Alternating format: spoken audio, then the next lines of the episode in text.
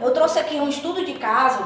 Não sei se vocês já conhecem Natália Arcuri, do Me Poupe.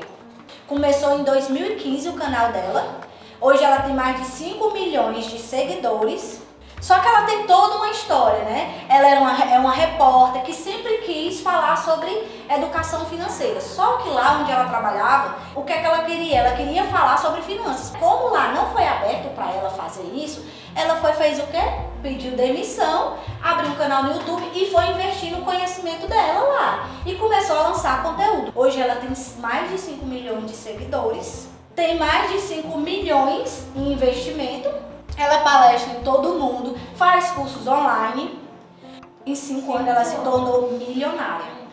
E você vê o conteúdo da Natália, é um conteúdo simples. Gente, ela é louca, ela bate, ela chuta, ela chama de festa, ela se joga. E assim, a educação financeira dela é muito boa. Mas por que tu trouxe esse estudo de caso? Para te falar o potencial das redes sociais.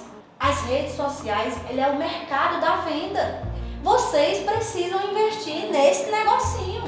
É preciso. Não dá para começar um negócio sem investimento. É decisão também, né? Não, mas eu vou continuar aqui, né? Não quero muita dor de cabeça. Gente, vai vir alguém, vai ficar do seu lado e até os clientes que você tem vai tomar.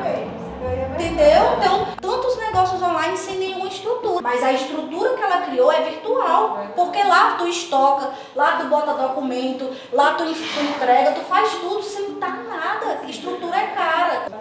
Marketing tradicional, quem é que poderia ter uma propaganda antes da novela? Só quem já tava aí, ó, quem já tava, né, com os bolsos já cheios. É. Aí o que é que vem? Vem o YouTube da vida, vem o Instagram, vem os influencers, desburocratizar, quebrar esse tabu, que só quem pode aparecer para vender seus produtos são os, os, os que já tem, entendeu? Taca no YouTube e publica isso, divulga, chama influência, faz festa, faz evento, pula, aparece de alguma forma.